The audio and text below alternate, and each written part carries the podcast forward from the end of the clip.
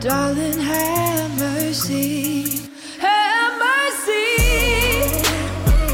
'Cause I ain't strong. Have mercy. When the love's gone. Oh, when the love's gone. When the love's gone.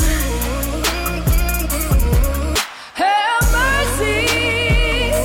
oh have mercy. When the love's gone,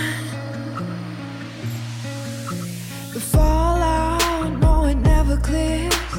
Misty eye for a hundred years.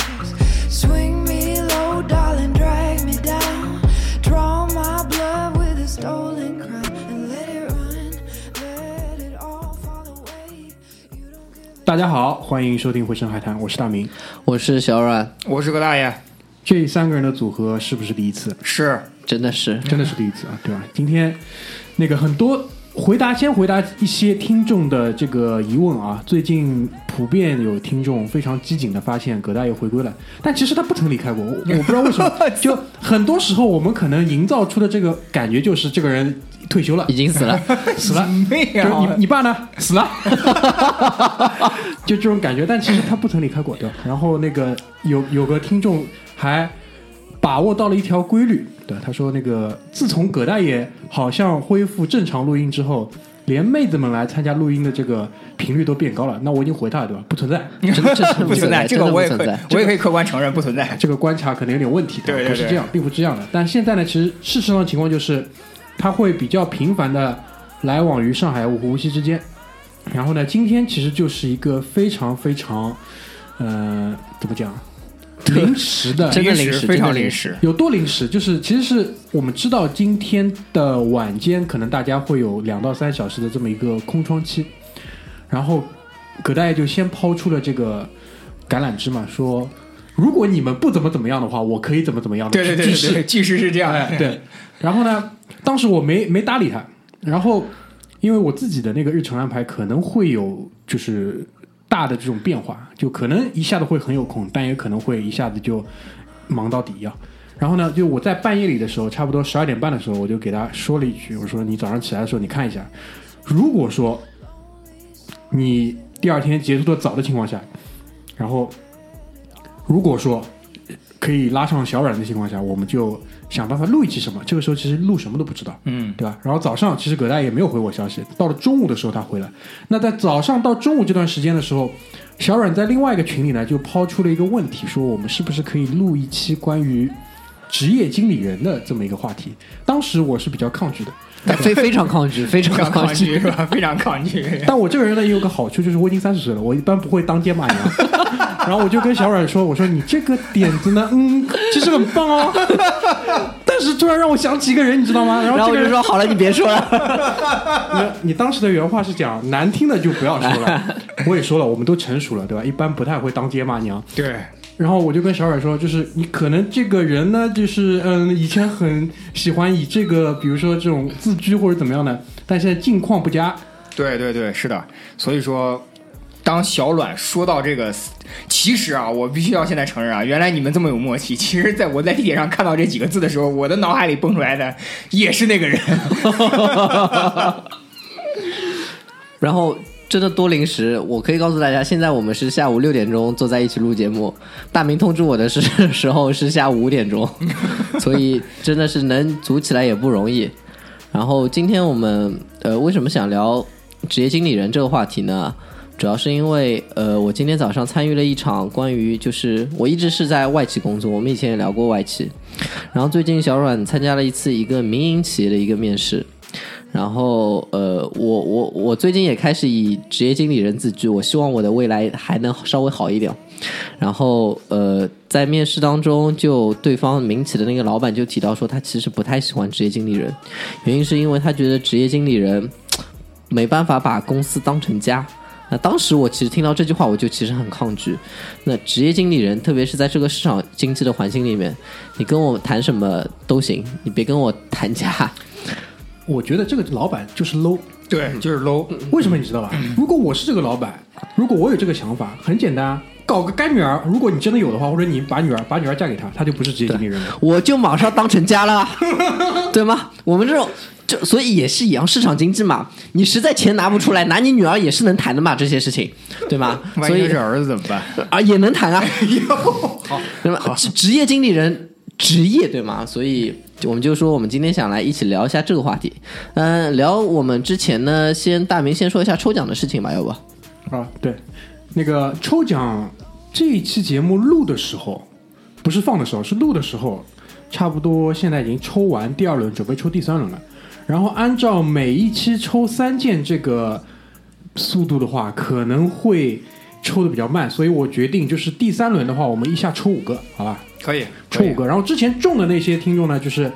呃，如果你愿意分享一下你的奖品是什么样，展示一下在朋友圈，顺便推广一下我们这个节目呢，我当然是很很那个很开心 很的。那个哎很那个的，对吧？然后但是就是中了就不要抽第二次了，好吧？但我们这个听众我看了看，第一轮中奖的三位都没有参与第二轮，所以大家还是非常的有这个操守跟底线，这个是很好的。就我们的粉丝质量真的是比一般的自媒体的粉丝质量要铁很多很多，同时呢素质也高很多很多。然后 关于这个抽奖呢，我想多说一句啊，就是，呃，有些朋友在呃公众号上跟我互动的时候就说说能不能这个开玩笑说能不能走内幕啊，就是说。呃，内幕呢没有办法给你这个内定抽奖，但是如果你实在是对我们的节目特别有心，并且在若干轮的抽奖之后都没有中的话呢，我们也可以提供这个爱心捐助活动， 就是我跟大明商量商量看能不能这个非常无奈的给你发一些奖品，对吧？ 对，就是生活里面这种就是用剩下的 干嘛的，给你寄点过去，原味的那种什么，袜子啊，今天晚上打篮球穿的背心啊， 可怕可怕，好吧。然后，所以一个是那个抽奖的事情，然后二来呢，就是我们这个还是比较认真的想在七月份做一下这个 AMA，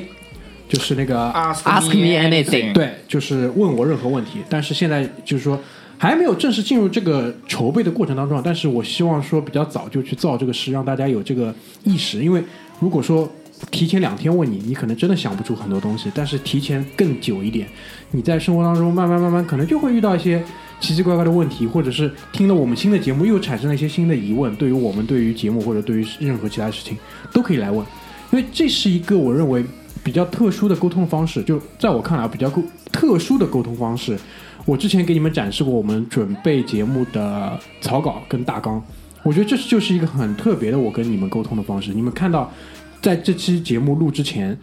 我们是每一个人，而且是给你们看的每一个人大纲，每一个人是怎么样去准备。其实从这个过程当中，你就可以看出人跟人之间其实是完全不一样的，明白我意思啊？就是看到各种各位不一样的主播他的一个做事情的方式，对吧？有些人可能就是没有大纲的，有些人的大纲做的特别好，有些人可能是用手写的和随心，这都是我觉得我跟各位听众之间的一个互动。所以呢，这个问答更加就是这样，因为它绝对是一个碗碰不响，一定要是双方都有很有意思的点子出来，那才会有。是很多听众，我们发现有很多这种，特别是中老年听众，我们有些中老年听众就说了啊，你们什么好，你们好就可以了，不想问了，就这样，没关系。就是如果是真的是 这样呢，也 OK。但一些年轻听众，我觉得你们还是应该对吧，对生活更有这种好奇心跟热情。我还是鼓励大家说，一起来多问一些问题，让我们这个节目可以做得很成功。而且这期节目的挑头的人是 Charles，对吧？这个对已经对是把这种问答界的大神，对吧？真的就是可以什么都可以问，对，就放在这里了。所以你们也可以好好考虑一下，不是单单问我们几个臭屌丝，好 吧？可以可以好好的考虑一下这个事情，是不是要问一些可能平时不敢问、不曾敢向任何人提起的问题。已经有人那个粉丝私底下问我说聊一聊婚外情，我说这种问题直接转给大明以后，不要转给我好吧？ 然后，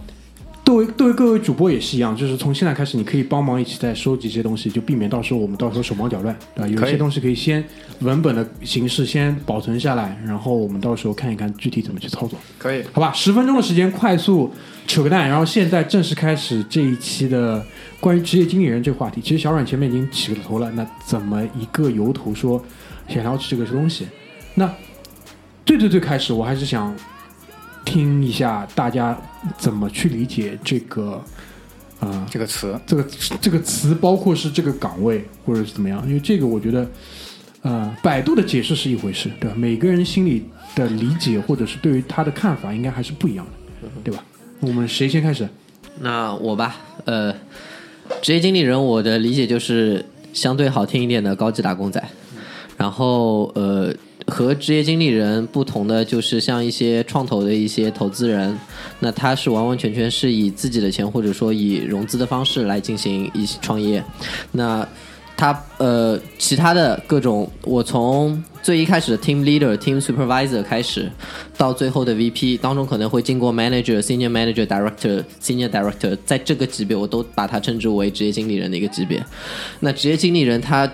有几个素质，或者说有几个特点，是我认为要符合这个要求他才算得上是职业经理人的。首先，他职业，这个职业是他可能是有模块化，有手上一个固定的能力，就像你。踢球，你的进攻能力很强，你的防守能力很强，在公司的某个阶段，他特别需要这样的人，那他会干嘛？他拿人钱财，替人消灾，去解决这部分的问题。那职业经理人也会有一些利弊，就是他可能对这方面很专业，对另一方面他可能相对没有那么专业。那就是为什么可能你要 expansion 的时候你会选大明，你需要在做其他一块的时候你会选葛大爷，你在选其他一块的时候你会选小阮，因为不同的职业经理人有他不同的一个能力特点所在。呃，职业经理人还有一点，就职业经理人他他他可能成为一部分的决策者，但是他仍然是在一个框架之内，并且他相对是比较稳妥和安全的。呃，这也可能像是为什么像像身处在上海的小阮会选择往职业经理人这条方向发展的，因为他更稳妥。他不会说像创投有那么大的折腾和风险所在，他在一个相对比保护的比较好的一个框架里面，这是对我对于职业经理人的理解。葛大爷，你呢？ 啊，这个其实我最早的时候啊，我七岁的时候就听过这个词，六岁、七岁的时候就听过这个词，叫职业经理人。当时是非常出名，就是 改革开刚刚改革开放过去了大概十多年吧，然后开始引入了这个概念，是当时因为第一批下海创业的人呢，面临着公司开始需要转型，差不多十五年左右吧。那他面临这个时候呢，就会引入这个概念，叫做职业经理人。那最早的时候呢，其实中国的职业经理， 这个职业经理不能说中国职业经理，就是职业经理人呢，这讲的是比较高端的。但实际上呢，小阮说这个呢是广义的职业经理人，就是大家只要是打工的，啊、不在某个公司拿股份或者不在某个公司作为这个创始人的，那其实都是职业经理人。那职业经理人呢，它分为职业人和经理人两个概念。职业人呢，就是小阮说的要专业，专业并不是说你在这个方面一定是顶尖的，顶尖的那是天才。就是在你做的这个事情的这个领域，或者说在你做的这个事情的工作内容里面，你是能够完成，或者说至少完成百分之八十你的工作要求的。至于另外那百分之二十呢，是看天分的。然后呢，还有一点呢，就是经理人这个概念呢，实际上是并不是广 狭义意义上的一个职位，比如说他是一个经理，或者说一个这个呃叫什么呃总监，或者是什么这个，反正就是这一类的职位吧。经理实际上是说，经你手打理的这些东西，当交出去的时候是有一定的保质量保证的。就类似于，如果是同样来产 iPhone 的话，那富士康跟和硕产的呢，相对来说是比较好的。但是你可能没听说过，比如说康师傅来产这个 iPhone 的话，肯定是不行的，对吧？所以说，呃富士康呢就是一个非常好的这种经理的这个概概念。 那现在，呃，我对于这个词的理解呢，更多的是就是说，像小阮说的，一方面它是打工的，它不具有一个公司的这种所有权；另外一个呢，就是说，它很有可能，它很有可能是在某些方面比较杰出或者说呃卓越的，但是他没有那个能力去承担，比如说创业上的这种综合性的决策。那所以说他只能成为，或者说他默默的，或者说他呃潜意识里逐渐选择成为自己成为职业经理人。那我相信小阮应该是属于这一类的，因为他 现阶段来看，除了上海一套房子以外，没有任何本钱可以去创业，对吧？一定要这样聊吗？ 好难受啊！ 不想聊了，操！想回家，想回家。那呃， 我总结一下我说的，就是说我跟小阮的这个概念呢，实际上是基本上是一致的。但是我对于这个职业经理人的要求呢，可能对于小阮跟小阮相比呢，可能更更高一些，因为其实。我更希望的是，就是听到的这个听众，听到这些听众里边，如果有人是已经是职业经理人，或者说正在成为职业经理人的话，那希望你能成为高端的职业经理人，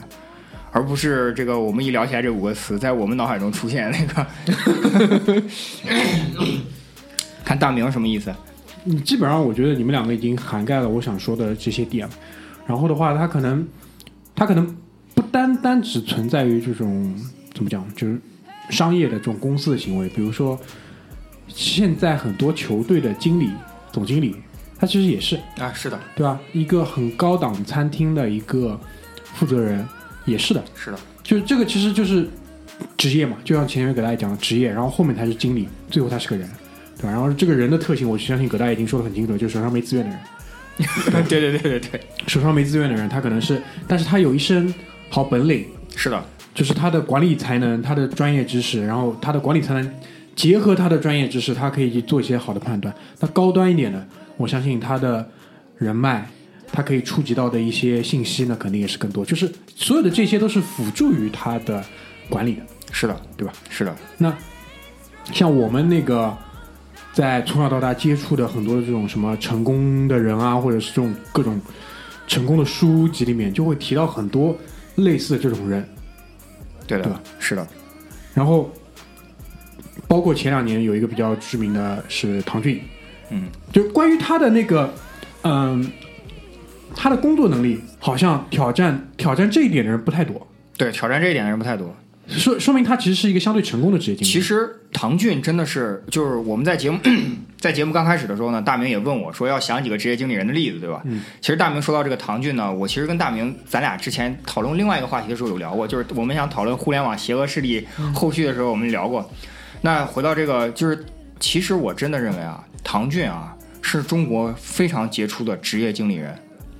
就是但凡他经手的企业，都能够在某一个短板上面补上来，或者是在企业整个发展历程中再上一个台阶。我觉得这个是很重要。对，这个是很重要的。很重要对别管人家的学历，或者说经历，或者说这个方面各个方面，他能解决这个问题，或者说他能拿下这块业务，这个就是很重要的。然后很多时候我们在听闻或者认识到一个职业经理的时候，那个当口一般很有意思，就是很多人是去接盘的，这一点我不知道你们有观察吧？嗯，就不太有一个人他作为一个职业经理人被人知道的很出名，是因为什么？从至始至终在那边不太有。呃，一会儿我会举几个例子，一会儿我会大明说这些问题，呃，我都会有相应的例子来证明。就比如说你说这个，呃，不太知名的这个问题嘛，其实我刚刚跟你讲的那个腾讯的现在的投资总监刘志平，其实他就是在很早就加入了腾讯，他一直把腾讯带到了今天这个层次上，他但是他没有接盘。他没有，他没有接盘，但是你说的接盘呢，其实真的是，特别是这个点还要区分一下，就是在中国这个商业社会发展呢，不像美国或者欧洲那么长。其实我们这个职业经理人概念真的是从西方引进过来的。啊，是的，是的，没错，像大明去欧洲，包括小阮去欧洲、去英国，你会发现，其实大量的国外商业啊已经过渡到了你基本不知道谁是创始人或者谁是 owner 的这个程度，对的，对的，因为不重要了，不重要了。对，因为当下管的那个人跟你直接接触的那个人才是，在中国以前这个概念里面啊，它比较像掌柜，哎，对对对对对对，吧？就比如说你以前我们看那些什么大宅门、票号，或者是这种老铺子里面的那个掌柜的，对掌柜的，他其实就是他跟那个东家的这个关系，他们叫东家嘛，对少对东对或者怎么样，对就这样的一个关系。是的，以前我们是有这种人的，对。以后前我们来也后来有一夜之间没有了，啊后来更多的呢就是说公可私能。合营之后就没有了。哎，对对，后来没有了。后来更多的是什么？其实后来不是说没有职业经理人，有经理人的，他经理人他只是不职业了，是他是可能是从一个基层的岗位上一直做，一直做，做上去之后，凭借了他这些年在同样的一个企业或者同样的一个领域里面，因为像以前的这种大的概念，除非你是作为一个呃地方的领导人或者怎么样，你可能存在一些比较大的调动，是，你只。大的国企里面，我相信也是做到了一定级别之后，才可能有说你跨到另外一个大的企业里面。对就比如说，我们知道，呃，三个运营商，对，对嗯三个运营商的老总、董事长，三个运营对，有过一些跨跨行业的是的这些调调度过来，是的，所以这个其实是一个，这样给大家讲的，商业社会发展到了一定的阶段，它必然的产物，对对吧？老一辈第一代靠热情靠梦想，第二代跟着爸爸就从小耳濡目染，第三代基本上很难很难再去说在这个行业里面有一个继突续破下性去的的竞争。是对啊，突破的精神，包括继续下去，可能连继续下去的动力都不太足。对这个时候，我们以前也看过很多这种狗血的电视剧，对吧？就是以讲爱情为主、讲拼事业为辅的 这些故事里面，就出现了一个天降一个职业经理人娶了他女儿， 就这种很狗血的故事。其实这个其实就就是最早可能我们我开始接触职业经理人这个概念。对对吧是的。那关于这个职业经理人历史呢，我大明刚刚讲的，我其实想说一点，就是，嗯，在中国的职业经理人实际上非常有意思啊。职中国的职业经理人呢，有一个非常重要的点呢，就是一定要听党指挥，对吧？保持党性，嗯对那吧很重要的呀。对因为你连你连 国家想干什么，如果你都不知道，你怎么领导企业？是的，对吧但是呢，我们今天聊的这些经理人呢，更多的还是在这个外企和互联网企业里面，没错，那就是它这种充分竞争的环境下，它会产生这个。那呃，包括刚刚大明说的，就是说职业经理人在中国这个发展的状况，除了唐骏以外，其实有很多的代表啊，比如说像早早期的吧，像李开复，嗯，就是外企最著名代表的这个谷歌，对他，他如果按照就是进入我们哦，不是进入市场的这个时间上来说，是不是第一批啊？呃可能还早，可能还要早一些，还还有早的还有早的一批。嗯还有我说的主要是这种高科技企业，因为啊我对其实对对其他的这种比较早期的这种商业企业，实际上并不是特别了解。像呃唐骏、李开复，这是第一批的，包括。呃，早期的这个当年很牛逼的一个女的叫吴世红，是 TCL 的这个职业经理人。那到现在呢，就是比较好的职业经理人，像最近比较火刘志平、陆琪。嗯其实呢，京东之前有非常著名的一个职业经理人，以前已经做到过保洁大中华区的老总，叫做沈浩宇，好像叫沈浩宇，反正就是要不就沈于浩。他呢也是， 这个就是他跟陆琪一样，就下场很惨嘛，就是啊、跟东家产生了非常大的这个问题，然后李茂就结束了这个职业经理人的历程。所以说，这个职业经理人呢，实际上啊、职业发展呢，也并不是像小阮说的那样，我能解决这个揽下来这个瓷器活之后，我就能一帆风顺的。其实不是，啊，这当然，对，这当然。嗯一般跟东家产生矛盾，呃，就是你前面提到这个，我一下想到了这个，我觉得就是他可能还是对于这个身份的这个认识。对当然，当然，有时候如果你要去呃反驳一些可能东家的一些意思，也是为这个企业好，因为是的为这个企业好就是你职业经理人的工作。是的没错，操守。对是的，但是如果说这个大厦将倾，你要去拉也拉不住，这个时候作为职业经理人的好处就是你可以溜了溜了。但是在这个点上呢，我就又要跟大家讲一下中国商业史了。就是有一个人呢，就是咱们上海人，非常牛逼。他在大厦将倾的时候呢，曾经试图力挽狂澜，但是失败了。这个人叫陈晓，当年呢皇城之争是非常出名的。对，陈晓是那个永乐，永乐电器的对 CEO，后来变成了国美的 CEO。他实际上是在，他实际上做当时做的决策呢，你要说他打劫呢，其实是不对的。他是为了这个国美在整个这个上市公司的这个整体，但是他跟东家就是产生了非常极端的冲突，嗯，以至于最后就是啊、呃非常非常这个不体面的，大家相互之间已经撕破了脸，不能无以复加这种要杀你全家的那种感 觉，那很很像现在的这个李彦宏和陆琪，但是李彦宏和陆琪呢做的比较好的一点就是说大家还顾及了一下面子，像当时体面陈晓一点，对体面一点。那这个就我就咱们讲了这么多之后，就概括第一点就是，其实职业经理人啊有。嗯，我不能说这叫问题，但他是有一个这个症结所在，就是他一直对这个身份认同啊是有很大的问题的。就照高晓松的说法叫麻筋儿。对对对，有 这个麻筋儿，就一碰这个地方他就麻，就是身份认同感。对，不是不是这个，不是说，呃，我高薪挖过来，或者说我这个八抬大轿，或者说很大的 PR 这种过来之后呢，他就高举高打就一定能成的。其实很多时候不一定的，所以说身份认同很重要。对，包括像小阮刚刚这样讲的，就是老板跟你要聊这个地方是个家，他实际上家就是身份认同感嘛。但恰恰职业经理人呢，他是缺少缺乏的，或者说他更以职业的角度来看这个问题对。他不他他不应该把对他当家。对最大的问题就是他不应该把他当家。职业的职业的问题来解决这个问题的，就是我不能把这里当家。 如果我把这里当家的话，我赚的是给这个家，但是我坑的时候，我也认为这是我自己家，所以说我就应该坑。但实际上恰恰不行。对，这个我觉得还是葛大爷讲的这个点啊，还是往大了讲啊，往小了讲，家里人家里人出了任何事情，你不可能赶尽杀绝的。哎，是的，是的，对啊，家里杀人了，你难道去拉着他一起去派出所自首吗？不太有的。对吧这这个正正确一下， 纠正一下。我的意思就是这意思嘛。你看什么老娘包庇什么杀人犯儿子之类的这种事情，在整个全世界应该都是很多很多的。理解是的但一个职业经理人，他应该做的是什么？他应该做的就是说，把正确的人放在正确的岗位上，非常客观的看啊对待吧？每然个后这问个题。资源是合理的利用。你如果这个人不行，一对吧？要么就是干掉，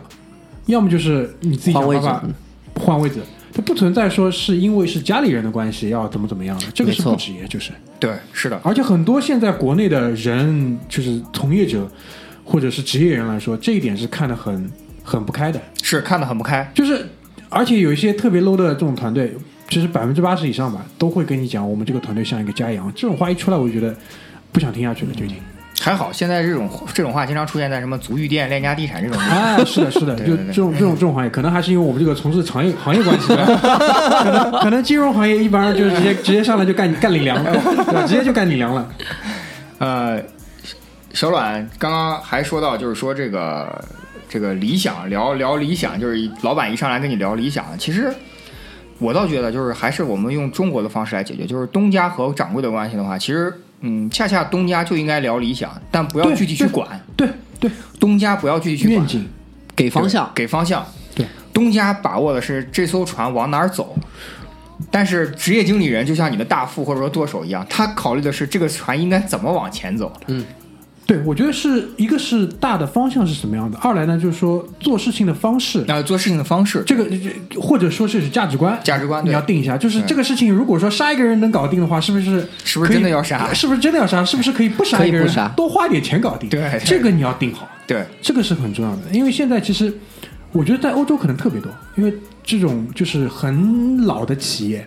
包括你现在去看那个一些时尚的品牌。什么爆出来都是前三代人创立的，但现在基本上都不太有自己家族人再去管理这些企业。是的，对吧？甚至其实整个品牌都已经卖给了一个什么利丰啊，类似这种集团。没错对然后利丰再搞了个职业经理人过来，对我觉得东家做到这个程度就可以了，嗯可以了就是你就每年拿点钱，然后出席活动的时候 social 一下，对的，对吧？就不要再去管太多。那当然，这些人他的企业已经不在自己手上了，对但还有很多企业是在自己手上，然后也是由自己的人再去做这个职业经理人，有吧？有的日本比较多。对对，是的。我一下想到谁啊？那个丰田章男，丰田章丰男，田章男丰田章男，你们去看一下他的，他对于自己的一个，嗯、怎么讲？他对于自己身份的一个描述，两点：第一呢，就是这个企业的一个负责人；对第二是丰田的首席试车手，对，这是我觉得非常非常屌的一个地方。你你说啊，你啊、说、就是他是一个做汽车的这个行业跟对公司，对不对？做汽车做行业，那研发肯定是最重要的。那对没错研发从研发到落实之间，试车手的这个位置来说，如果他把自己自诩为丰田的第一试车手，基本上就是说我对于这个企业的这认种同感，认同，对于产品的信心全在里面，全在里包面括我自己，我是一个多么专业的人，对。这一点我觉得是很屌的。这个大明说到丰田章男啊，我印象真的非常深。我不知道大家对于这，大可能九零后的听众已经不太了解，就是说丰田这家企业的历史。你有兴趣的话，你可以读一读日本有一本叫做《精益制造》。我对于丰田章男的印象非常深，是因为在零九年的时候，丰田在日在美国连续翻车，我那时候刚刚落地，然后所有的美国学生都告诉我不要买 Toyota。但在这之前呢，Toyota 在美国的这个市场啊非常市占率非常非常的高，然后他们就说 Toyota 会翻车，但事实证明呢，那那后来那次事故呢，确实是有驾驶员的因素，不是丰田车的问题。但是当时呢，丰田在美国面临着最大规模的一次召回，历史上最大规模的一次召回，同时它的 CEO 被换掉，换掉之后呢，就上来丰田章男。丰田章男当时我印象非常深，我在学校图书馆看到了彭博商业周刊对他的一篇采访，他在美国接受这个采访的时候，他就说，他说，首先不管怎么样，我必须承认丰田在这件事情上是有责任的，嗯，其次，我作为丰田这个这么历史悠久的企业的负负责人，或者说我作为这个企业代表，我重新来执掌这个企业的话，我对他有不可推卸的责任，不管他历史上发生过什么，将来要发生过什么。然后他就说：“他说我会竭竭力竭尽全力带带着丰田重新走向正轨，然后鞠躬，然后包括道歉也好。实际上这么多年下来，九年下来了，你看丰田，我一直都我其实我可以在这儿来跟大家说，我其实对于日本车没有任何偏见。”因为因为我真的非常非常喜欢丰田这家企业。你但凡了解一下，你就会知道，人类历史上能够出现像丰田这样的企业，实际上是人类这个物种作为在精宇宙华精华的一种一种幸运，一种精华。那丰田张楠实际上就是非常优秀的职业经理人，从东家转身成了职业经理人，对的，同时还具有这个非常企业认同感，，对就对他有创始人的这个精神在，对就这这股劲道他在，所以对他会说我是第一试车手，对而且我相信他跟真的也是会去试，是的，当然他不可能是第一把，他可能是一第一一百零一把，嗯对吧？基本上 就确问题。确保安全 问题只出在什么空调上的 时候，他就试了一试，这个，因为我又想到另外一个，其实这个中国的这个有一家公司的这个职业经理人真的非常难当，叫做中国铁路总公司。中国铁路总公司的第一任职业经理人叫盛光祖，但是他的前任叫刘志军。刘志军就是第一个坐上京沪京津高铁的人，第一次试车站在了驾驶舱，所以说。现在看来，就是说丰田章男也好，刘志军也啊好，其实他们对于这个企业，或者说对于这个自己所做的事情啊，其实真的能称得上是职业外加经理，他真的经手这个事情。啊嗯，其实说到丰田章男，就不得不提我们都熟悉的一个角色，就是啊、乔布斯。嗯嗯，其实你可以去看一下这个世界商业史啊。但凡是能够有企业的创始人或者是企业的东家重新回到这家企业的时候，一般都很都还可以，嗯，再带领这家企业重新走向辉煌。嗯，是的，这个是基本上是肯定的。对，就比如说这个苹果，这是不用说的，毋庸对置疑的，对吧？对对对这个丰田章男，对， ，Toyota，国内的呢，京东。嗯，其实刘强东从美国这个泡泡完奶茶美味回来之后呢，大刀阔斧的改组京东嗯，让成了现在的京东。包括其实大家对于这个国内的这些很多企业，其实也不是特别熟悉，比如说像这个很出名的阿里巴巴里面也是，就是这个陆兆禧下去之后呢，其实张勇一直都是这个阿里巴巴淘宝网背后的操盘，他嗯也是成功的把他带回来。呃，还有谁？还有什么创始人？你们知道的？还有什么创始人啊？创始人重新回归的，嗯重新回归的创始人重新回归的，你一下这么讲，就是我知道几个基本上都被你讲掉了。 好吧，好吧，好吧，包括还我比较多的记得，比如说创始人他又去做了一个其他什么东西，也比较成功，这个倒是有，嗯，这个倒是有。包括可能有个不太恰当的例子啊，像比如说褚时健这种，啊，褚时健，对，褚时健，哎，褚时健其实正儿八经也是那职业经理人，绝对是职业经理人，职业经理人，职业经理人。对，他是那个时候在云南那边嘛，对，是那个烟草，对，包括因为而且他的离开其实是呃牢狱之灾嘛，牢狱之灾，对，牢狱之灾，然后年纪很大又回来自己再做。是的，他就这种人，其实身上是有这种劲，有劲的，有有这种劲的。他是的其实不太会说就退休或者怎么样，这一点我觉得也是说，呃嗯、如果放在就商场如战场，如果放在战争年代，这种人就是 李云龙，李云龙，对，李云龙。 哦，我还想起来，就是刚刚解答一下大明最早提出来一个问题，就是是不是还要再还有再早一代的职业经理人？我现我刚刚想到那个，如果大家有兴趣的话，去读一下吴晓波的《激荡三十年》。其实中国真的有第一代职业经理人的，嗯但那一代职业经理人大多没有善终。因为那是最早开始有这个所有权之争的时候，大多是没有善终的，嗯所以说大家可以有兴趣了解一下。嗯那这就我就想把话题转一下，就回到小阮说这个，就是职业经理人除了刚刚我们说的认同身份认同感以外， 就是职业经理人的这个出路。我刚刚说这句话的时候，我脑海里又想起来那个人了。 不要这样，不要这样， 不要这样。职业经理人他出路听节目啊，啊，他听节目啊这不重要，哦，那那就好。职业经理人的出路，不能说好或者不好，但是职业经理人的出路其实是有一个问号的。是的，是的，就是我觉得最最最最好的一个出路，出路是退休。哎，是，就是做做到年限就是呃，做到年限，而且是在位子上好好的退休，啊就是体面的走。就把后面的事情都安排好了，对吧？比如说呃这个，我不知道李嘉诚现在算不算真的退休，哎反正他我每次都说退休， 每次都说退休，每次好像又又又又在弄点什么东西的这种样子。我觉得这应该是最好的，嗯因为他，我觉得这种人是不存在，就是怎么说，呃，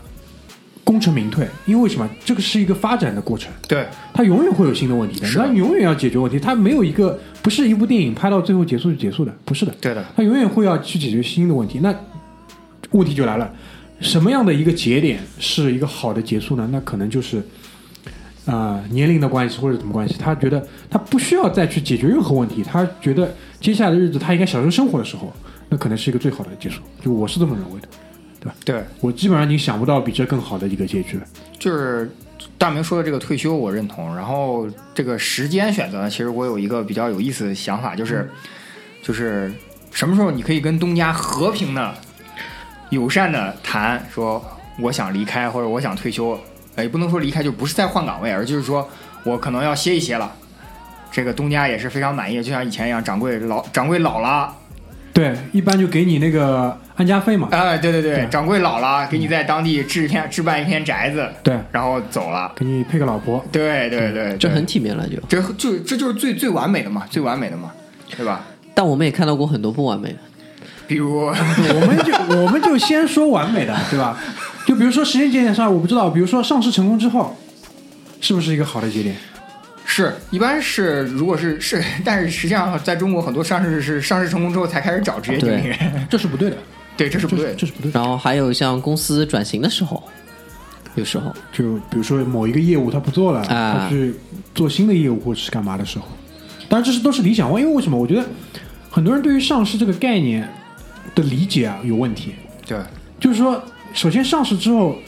最大的变化是什么？是所有权的变化，是的，对吧？当然，你可能也是占股百分之四十，对你变你从一个呃一家严大的这种那个角色，变成了一个你是手里握了部分选票的角色。对就对本来你可能不需要去说服其他人，当然你可能只需要去把你这个精神传达下去。但现在不一样，现在你做一个角色，你是要说服其他人的。对当然好处也有，比如说你做了蠢事情的时候，有人可以拉住你，对吧？对的，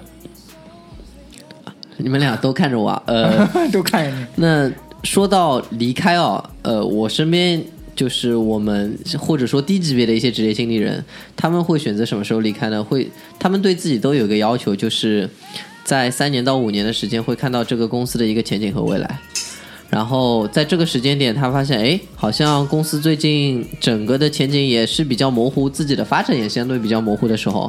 我们都提到职业嘛，职业就是他不会带有太多的个人感情，他就选择在那时候离开了。所以，正好为什么会聊到职业经理人这个话题，就是我身边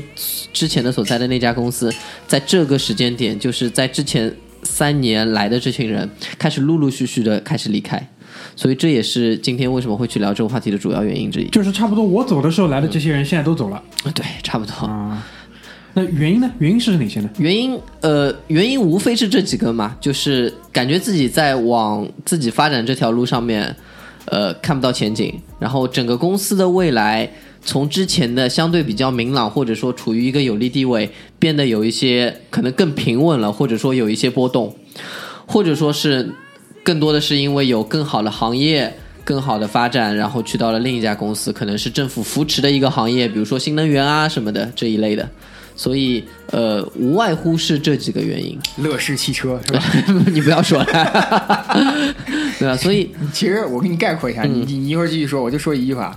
小阮刚刚啰嗦那么多啊，这个微软以前前亚洲总裁张亚勤博士曾经说过一句话， 说这个职业经理人离开呢，无外乎两个原因，一个呢受委屈了，再一个钱没给够。但是呢，受委屈的百分之八十原因是因为钱没给够。没错没错，所以全全归根结底就是钱没给够。对对对，哎，这一点其实很有意思，就是我们聊到职业经理人，职业经理人到底在选一家公司的时候，他看的因素是什么？对不起、啊，百分之八十以上是钱。对的为什么？对的因为他做的事情，我们前面说了，职业经理人很多是模块化的， 是的就像苹果那个的 Angela，对他就是开店，对他就是 expansion。那你请他来，你让他去做其他的，他他做自不然而然好做不好。对但是你让他来，你就是要去支持他开店。你如果不支持他开店，那你请他来，那这是一个双方的合作，一个信任的基础就出现了问题了。对那那时候他就受委屈了，然后那对时候他就觉得钱不够了，对 因为他做的事，所以对于职业经理人来说，他去哪个公司。做的事情大体上他都是用这个套路，你让穆里尼奥来，你让他去打造进攻，这就是不对的， 就让他好好把防守弄好。所以这以此类推，职业经理人既然到哪边都一样，那他看什么？就是看钱手上的钱，期权、股股票、分红这一块。对对，所以说职业经理人啊是不会出现那种炒股炒成股东的。他在很难很难，不可能，不太可能进 他化。在快要变成股东的时候，他宁可割肉，他也不会成，他也不会成为股东。哎套现了，套现了都。嗯对，所以说，呃，大家对于这个职业经理人呢，包括在你未来的工作中遇到一些领导，呃，一定要理解清楚，就是不要被所谓的 title 迷惑啊。像我刚刚脑海里蹦出来的，像很多这个会计师事务所啊，或者律师事务所啊，会给你生成这种 partner，就是合伙人这级别。你要明白，这个合伙人啊，只是一个只是一个称谓，一个职位。合伙人并不真的占有这个公司的真正的干股或者说股份，合伙人只是给你给你人家都说嘛，这个合伙人只是让你合伙挨打，不一定让你上台吃肉的，你知道吗？ 承担伤害，对对对，承担一下伤害。肉盾了，搞了半天是。对，像那个前面葛大爷提到的这个会计事务所，包括其实很多广告行业里面也是这么叫是的，合伙人。嗯，他们就包括会计事务所跟广告公司都是一样，就这些人可以成为合伙人的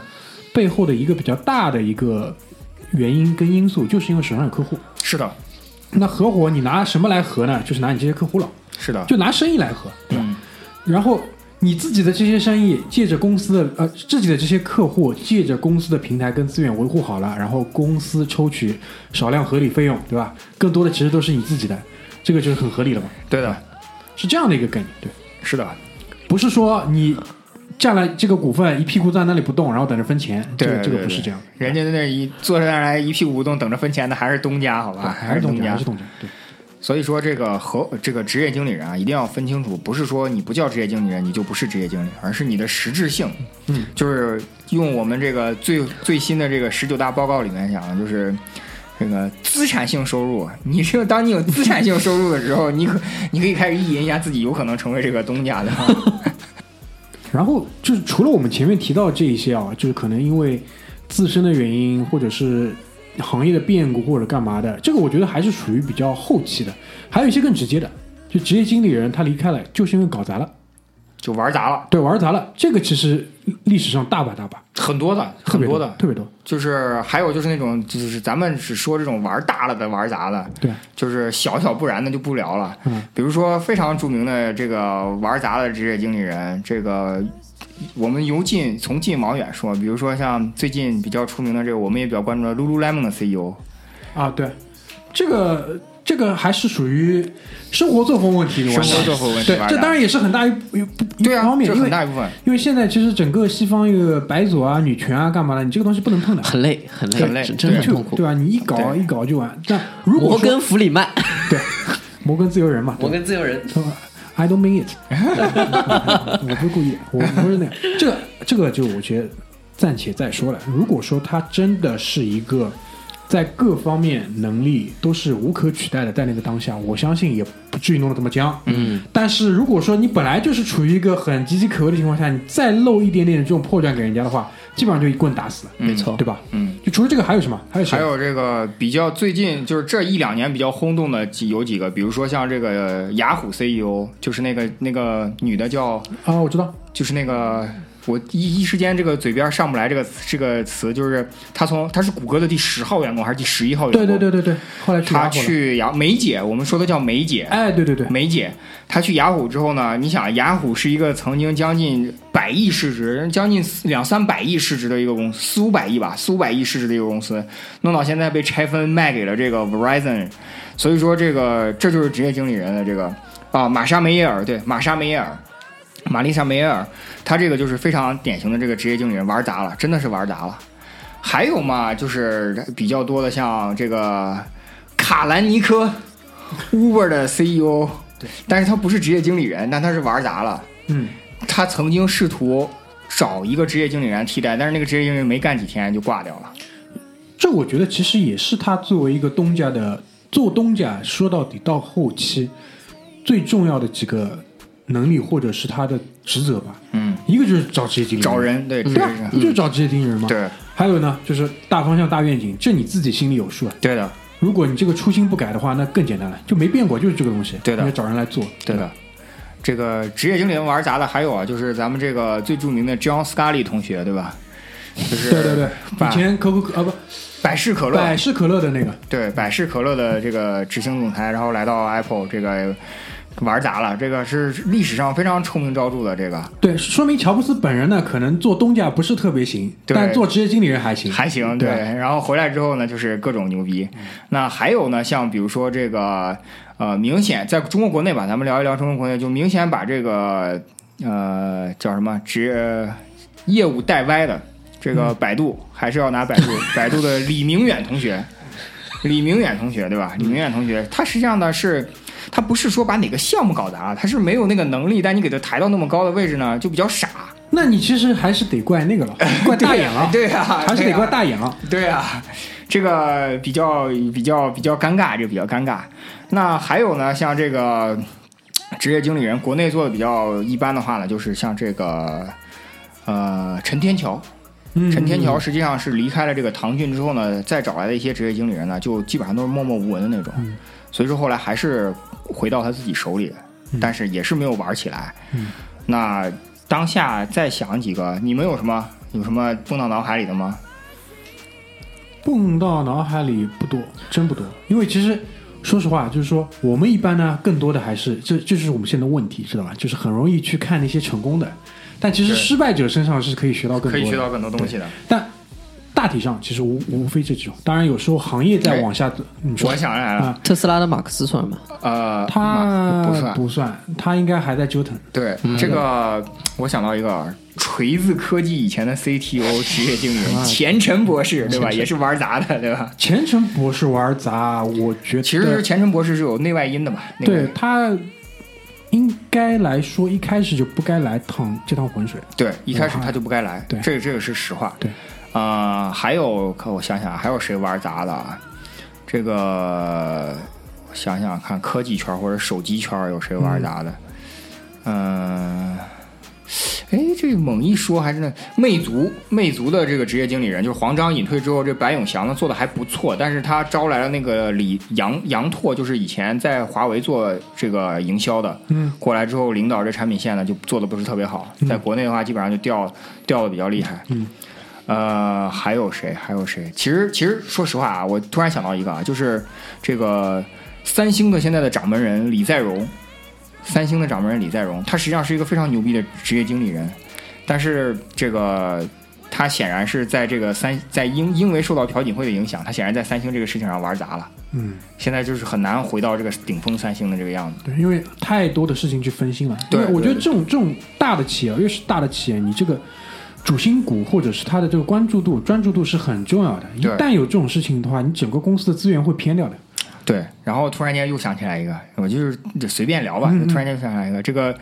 滴滴的 CEO 柳青，对吧？ 哎呀，这个真的是对吧？乳腺癌割了两个胸之后，这个突然间他妈搞出来了这个事情，真的是公关不力，外加这个业务运行不畅。其实呢，滴滴真的是。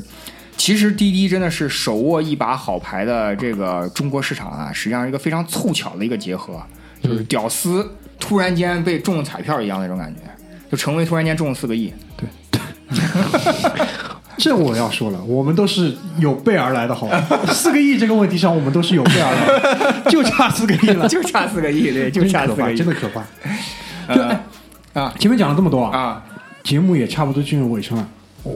提个问题，嗯，那 Tim Cook 算不算一个好的职业经理人？哎呦，哎，我操前面就想问哎这呦个我操，，我我这个真的很想问这这个个问问题。题真的是我操，可以再开一期节目了，我靠，对，我觉得是，我我认同，我也觉得是，我觉得是。我我我没事儿，我大胆的说出来，请开始你的表演，我我真的觉得不是，我真的觉得，按照现在的整个公司规模和他走的这条路来说，很难评判。我我个人可能会站在不是这一边。可能要需要更长的对你还需要一些时间回头去看。你还但为什么我在这个当下会说是会说是？首先第一点来说，上市公司你对股东负责，对对吧？现在一百九了，我不认为有哪个股东是不开心的啊，这倒是对对但对而且你要放在一个公平的一个大的环境里去看，嗯我不认为会有比他更好的人候选人，而且或者说拿掉这个人的因素去看，会有比现在更好的结果。对我不认为。嗯我不认为。就是我我一直都说，像小阮这种保留态度，或者说需要更长远的人来看啊，我就说你们这帮人显然不明白，放到更长远的时间来，人家离职了，股票一套现，跟你跟人家有毛关系？你就把人家娘骂死，人家也是他妈有钱，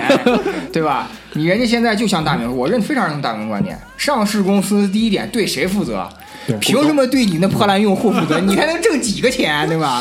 凭什么对你或者人家对股东负责？好吧很心酸，但就确实是这 样。话糙理不糙 的，话糙理不因糙为，因为这个点是在哪里？就是又回到了我们的那个话题啊，职业经理人最重要是什么？身份认同，对，对吧？他对这个身份很认同啊，很认同啊，对，对啊很认同啊，对啊，就是干嘛一个字干，对，一个字干，对吧对吧？而且他，我觉得是知道，就我不知道，我没跟他聊过，对吧？我没跟他聊过，但我相信他的历史上对于他这个人的任务，或者是所谓天将降大任嘛，对吧？他的大任是什么？就是熬熬过这一段，熬过这一段，对吧？然后是不是能够熬到什么样子，不知道，先熬着再说。但至少熬过去了。我突然间想到一句名言，但是说说了这句名言之后，可能咱这节目又播不出来了，叫做“我死后哪管洪水滔 天对啊，就现阶段来说，他做的每一个决定，大体上我认为都是对的。这个人就是演讲能力是差，对吧？然后表情管理是差，对上上那个川林普，讯，川普，哎上林讯跟跟川普同桌吃饭，一点都不 social，”。对对吧？对，就人家一般你换给其他人上去，基本上插科打诨，就他表情都写在脸上了。对，就是该开车的该车开车，对吧？该干嘛的干嘛。他其实他不是这样的一个人，但是他做的很出色。如果说上天真的会眷顾这个公司，或者说再有怎么样，会有一个新人出来的时候，我相信作为他来说，他会全力的去支持他。但他不是那样的人，对他不是那样的人。而且说实话，你在乔布斯之后要去接管这样的一个企业，不会有第二个人比做的比他更好了。对，而且他是乔布斯选的人，钦定的这倒是，嗯这倒是。就你的智商能比乔大爷更高吗？这要打个问号了，对吧？而且这是乔布斯可能死前做的最后几个大的决定之一，对，所以我觉得这个是不管怎么来看，我觉得他是做的是很成功的。我也觉得他做的，其其实他是在他已经是算是，如果说当他离开这个职位之后，我们如果还有再开一期这个节目的话，他真的可以算上盖棺定论，我们来说历史上非常优秀的，可以说是顶尖的职业职业经理理人顶尖的啊职职业业经理理，人，而且是不那么被，就是说。媒体或者是其他的舆论去推崇、去捧的那种人，嗯对而且我认为他的个性也不是那种就是特别要爱现或者是要出来干嘛的，他不是的他不是他不是那种性格，是的，但是他是真正的就是又职业，然后经理管理又做得很好的，对的，对，包括他，你不要看他这样一个人，他上的那些动作，你回头再去想一下，对吧？把那个呃那个谁 Scott Foster 嗯啊 Scott Foster 干掉，对吧？然后那个零售的体系里面又把那个什么 John Browy、Browy 嗯还 Browy 干掉，找来新的人，他而且这个决定是在相对短的时间里做出来的。对，对吧？所以其实你去看，包括我又想到一个跟他很类似的一个人，就是 NBA 现在总裁 David 对 Silver，对大卫肖华，啊，是叫大卫肖华啊吧？是的，肖华就，啊不是肖华，肖华，肖华，大家不叫 David，David 是大卫斯特恩，大卫是斯斯特恩特恩后面的是叫什么肖华来着？嗯不重要，反正是这个人。他刚刚接手联盟的时候，这个联盟其实是已经发展到了一个基本上也是一个无以复加这种航空母舰的这种程度。嗯，但他上来的时候，他做的是什么？就是把篮球这个运动在美国的这个定位，他想要办法就是往那个更高的一个再往上推，往上推，但是往哪个方向的上去推？他是想把它做成一个更加体面的运动。在我看来是这样，他要求球员，你哪怕是因伤不能上比赛，你要着正装，必须穿西装。嗯对穿西装。包括那个时候快船队的那个老板有这种那个种族的种族言论，嗯立马就是带着全联盟打他。就这几年我不做其他事情，如果你不退出 NBA，OK，、我带着全联盟打你。下手之快之果断，然后结果之好，这个都是需要很大的那个，树立形象，对吧？很大的这种手腕，对所以这个我觉得是非常棒的。然后还有一个美国的，我认为现在是非常非常成功的职业经理人，就是整个迪士尼集团的那个 CEO、啊艾格， Bob Iger，嗯，吞并了漫 Marvel 威，漫威拿下了卢卡斯影业卢。卡斯影你业，你你能想象吗？就现在《复仇者联盟》加《星战》这两大 IP 捏在手里，我认为就躺着不用动了。但是对他还是在想新的东西，对新的乐园，新的娱乐方式的这种东西。所以这就讲到一个点，就是包括以前是谁啊？我记得我看那个微博，应该是神马事儿。就有一天，因为你知道他的风格就是一晚上给你蹦蹦蹦蹦无数条，可能是讲一件事情。啊他当晚讲了一件什么事情，就是帝王术啊，帝王术对，这其中一项帝王术，其中一项什么？就是权力的合并跟分割，对或者是资源的合并跟分割。这个是，其实你仔细想想，真的是很要紧，很要紧。但这一点是上至帝王，小到一个管五六个人的小领导，都是需要很认真的去想的这个问题。对把什么业务放在什么人手里，然后嗯如果是有小的集团，你怎么样去通过工作或者是通过力的分配，把他们分割？他讲的怎么不合是并帝王术，他讲的是他讲的是说是帝王要有一个驭人术，驭人术他没有那天晚上讲的就是权力资源的分割跟啊，合权力并资。源的分割。然后他的意思就是这个东西是帝王术，对啊，就是如果说你这个东西用了好了，就帝很王了，牛逼就啊很牛牛逼逼了，对就就这意思。你你讲的那个是另外一天，我知道，啊就讲这一点，包括一样嘛，对吧？怎么去分配，怎么去合并，这个东西不不展开讲，展开讲又是一期节目，但是对你们可以仔细去想一想，是不是这个道理？所以其实大明说完之后啊，我就想说，其实这个我在开篇的时候我就想说，其实全世界最牛逼的职业经理人，嗯，最牛逼的职业经理人，就是每个国家的领导人，那是那是，他管理一个大公司就嘛，是每个国家的领导人，这个真的很牛逼。而且是。而且这个不是说你任命过来试一试，对他是对在一路上试的过程当中上来的对对对，这个非常牛逼。这个是很厉害。行吧，今天我们这个聊天，大家觉得还有什么需要再补充或者再干嘛的吗？差不多了。这样子对于呃，这也算是个开篇，对吧？我操，还还还要嗯还有后续啊！我天，那之后就像就像葛大爷说的，那么多成功的职业经理人，然后看看我们哪个人可以到这一地步吧。可以等嗯到我们有人到那个地步，我们再录一期第二期，就是讲一下小阮，就是小嗯啊，葛大 Ryan 爷叶，We 的 We rely on you，好吗？ 希望各位东家对吧，看一 看，看一看。邵邵东邵登梦邵东梦的女儿可以献出来了，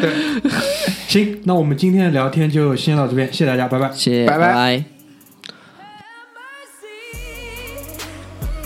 Cause I ain't strong. Have mercy. When the love's gone. Oh, when the love's gone. When the love's gone. Have mercy. Oh, have mercy. When the love's gone. The fallout, no, it never clears. Misty eye for a hundred years. Swing me low, darling, drag me down. Draw my blood with a stolen crown and let it run. Let it all fall away. You don't give a damn. Oh. Oh, Oh,